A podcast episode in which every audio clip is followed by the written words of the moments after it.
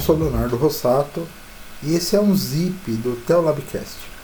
É, os zips são episódios de até 15 minutos normalmente que nós gravamos quando queremos falar de algum, de algum assunto que não é, demanda um episódio inteiro ou que talvez seja urgente demais para, para esperarmos é, o, o nosso cronograma de episódios. Lembrem-se sempre de nos seguir nas redes sociais, arroba Teolabcast no Twitter. No Facebook nós temos a página também, nós temos o nosso grupo no Telegram, nós temos o Apoia-se do Teolabcast. Então nós, é, todos os links estarão aí na, na descrição do episódio, na descrição desse zip. É, e eu quero falar um pouco sobre liberdade de culto com vocês. Né? Todos sabem que está acontecendo uma briga muito grande de igrejas evangélicas para sua abertura, né, para é, que cultos presenciais possam ser feitos no auge da pandemia. E e, e, essa, essa briga ela confronta dois pontos de vista diferentes. Um ponto de vista dos, é, dos pastores que querem, que querem ter suas igrejas abertas, recebendo seus irmãos, independente do momento, que é um momento gravíssimo. É, quando eu estou gravando esse episódio, eu, a gente está falando de 4 mil mortes ao dia no Brasil. Eu espero que esses números não se agravem ainda mais. Mas é, é, é 4, 4 mil mortes por dia é, é como se um mega templo sumisse por dia. É como se uma dessas grandes igrejas, um desses grandes templos, fosse destruído do dia para noite, com todas as pessoas dentro dele morrendo é muita coisa. É fora de qualquer de qualquer comparação possível. O Brasil passa pelo pior momento da sua história, pela pior tragédia da sua história. Nós temos famílias enlutadas, nós temos famílias uma multidão de famílias que estão perdendo seus parentes, pessoas que não sabem como vão continuar a vida. Nós teremos muitas pessoas para tratar daqui para frente. Mas os cultos presenciais é, para esses pastores têm que permanecer por motivos místicos, por motivos ligados à religião, por motivos de mistificação da casa de Deus. Então eles, é, eles consideram né, que, que há uma aura mística sobre o templo e que essa aura mística ela não se reflete, por exemplo, em reuniões virtuais. Você perde o, o conceito de sagrado nas reuniões virtuais. Então, para esses pastores, o, e esse é o primeiro ponto que eu queria desenvolver, o mais importante é o sagrado ligado a um local em comparação com o conceito de sagrado ligado ao relacionamento.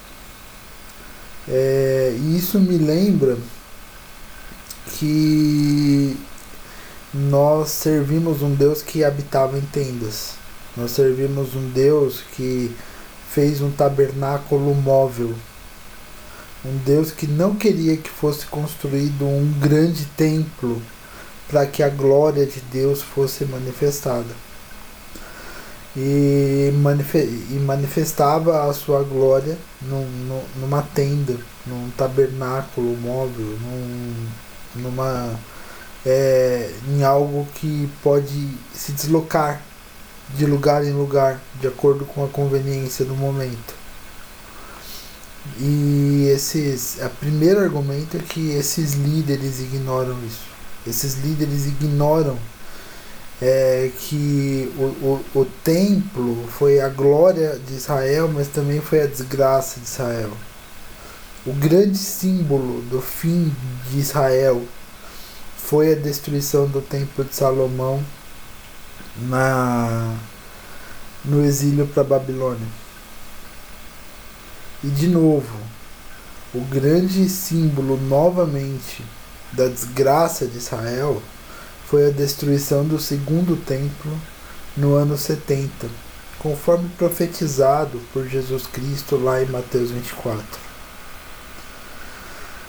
Então, os templos, em certa medida, e, e, e a sua e, e, a necessidade de se permanecer no templo acabaram sendo a grande desgraça do, do povo de Israel, porque eles começaram a achar que a glória de Deus não poderia ser manifestada em todos os lugares, e sim em um lugar só, em um lugar específico em um lugar é, é, que foi construído para isso.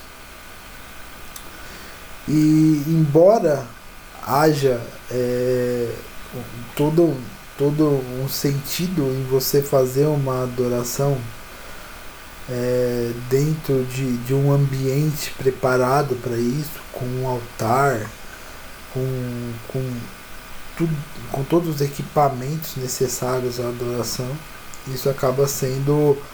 É, é, é, se prender a isso acaba sendo diminuir a sua fé, acaba sendo é, colocar a sua fé dentro de quatro paredes.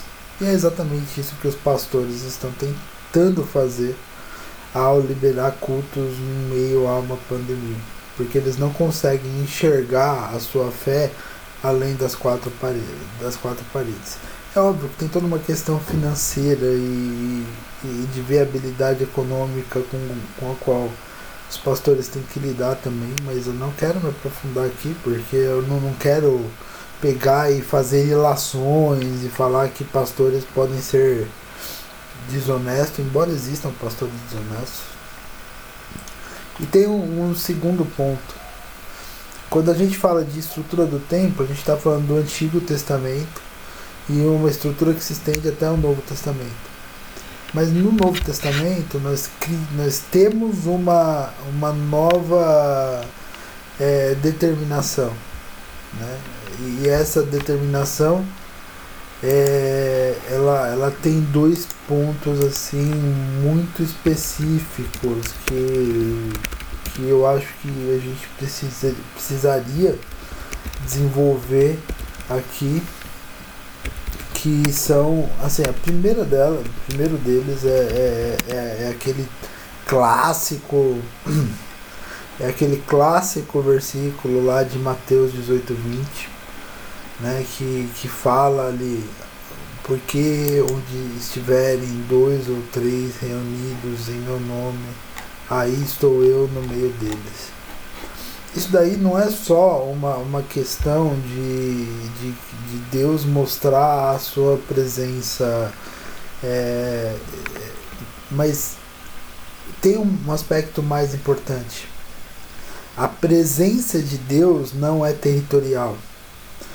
E, e, é engraçado que muitas dessas igrejas que pregam o culto presencial tem uma, um forte aspecto territorial na sua teologia. Então, batalha espiritual por territórios, é, um, busca por poder territorial, é, de chegar num lugar e orar necessariamente por aquele lugar para não dar legalidade ao diabo de agir naquele território, de consagrar um lugar a Deus. Então essas, é, é, essas igrejas neopentecostais prioritariamente, mas também igrejas tradicionais que sofrem com o processo de neopentecostalização, que eu acho que isso é um tema para outro momento, é, são, são igrejas que têm um forte aspecto territorial. E esse versículo específico, Mateus 18, 20, destrói o aspecto territorial e mostra qual que é o verdadeiro aspecto do evangelho. Qual que é o verdadeiro conceito de igreja. O conceito de igreja não é territorial, é relacional. A igreja ela não é um templo Porque a igreja ela está baseada nas relações que as pessoas têm consigo mesmas, com as outras pessoas, com Deus e com o mundo ao redor. A igreja é o, é o instrumento de restauração dessas relações. Então, é, a partir do momento em que o mundo está envolto em pecado, essas relações foram destruídas, esgarçadas, porque, a exemplo de Adão, o homem passou a pensar em si mesmo antes de pensar no relacionamento. E como a gente é, vê Paulo falando em Colossenses 1,17: Cristo veio reconciliar consigo mesmo todas as coisas. Lá naquela passagem de 1, é, Colossenses 1, 17 20. Cristo veio reconciliar consigo mesmo todas as coisas. E essas reconciliações, elas se dão prioritariamente na relação. Então, quando dois ou três estão reunidos em nome de Deus, isso é a manifestação de uma relação restaurada entre pessoas que simboliza a relação restaurada entre o homem e Deus. E é por isso que num contexto desses, o conceito de estar necessariamente em um templo deixa completamente de fazer sentido. E pior, existem muitas, muitas pessoas que estão no templo, mas que não fazem a menor ideia do que é uma igreja, porque elas vão no templo buscar coisas para si mesmas e buscando coisas para si mesmas, elas, elas é, desenvolvem uma relação de clientela. Elas desenvolvem uma relação completamente de clientela e não uma relação de, de restauração mútua. Por quê? Porque ela quer tirar alguma coisa de Deus, que é a bênção, para beneficiar a si mesma é uma relação de clientela. É a deturpação completa daquilo que é o conceito do evangelho como restauração das relações, como restauração da relação quebrada no Éden, como restauração da relação quebrada no Éden entre o homem e Deus, entre o homem e o homem e a mulher e entre o homem e o jardim. E finalmente, o segundo ponto que eu quero é, para terminar é, eu quero o segundo é, o Novo Testamento inseriu esse segundo ponto também que está lá em 1 Coríntios 6,19 que é o conceito de que nós somos santuário do Espírito Santo. Então aonde que está a igreja em nós. Porque o Espírito Santo habita em nós. Então, a igreja é um encontro de irmãos onde pessoas que têm o Espírito Santo habitando dentro delas passam a conviver mutuamente e passam a estabelecer relações mútuas. É um prazer estar junto? É. É um prazer enorme estar junto. Mas o não estar junto hoje, o não poder estar junto por conta de uma pandemia hoje, presencialmente, porque nós podemos estar junto vir, virtualmente, o não poder estar junto por causa de uma pandemia hoje é um exercício de amor, é um exercício de zelo, é um exercício de preservação da vida dos irmãos se a gente sabe, e a gente sabe, que estar junto pode comprometer a vida do irmão, nós negamos-nos a, si, a nós mesmos, nós negamos a nossa vontade, que é de estar junto, e, e, e negando a nossa vontade, esvaziando-nos da nossa vontade, nós preservamos a vida do nosso irmão. É uma atitude de zelo. é uma atitude de, de preocupação, é uma atitude de paz. E isso não interfere em nada a liberdade de culto. A liberdade de culto continua, porque o culto é a reunião de pessoas presencial ou virtualmente focadas em um mesmo objetivo, que é a reunião em nome de Deus, é a reunião em nome do amor, porque Deus é amor, é a reunião em nome da entrega mútua de um ao outro. Se eu souber que eu tenho a possibilidade de te prejudicar, ao invés de te ajudar numa reunião, eu jamais vou fazer isso porque eu te amo como irmão. E é isso que os pastores que pregam cultos presenciais em meio a uma pandemia ignoram. Ignoram que a igreja não é territorial, é relacional. E ignoram que nós somos templos do Espírito Santo e devemos ter zelo pelos irmãos. Esse foi mais um Zip.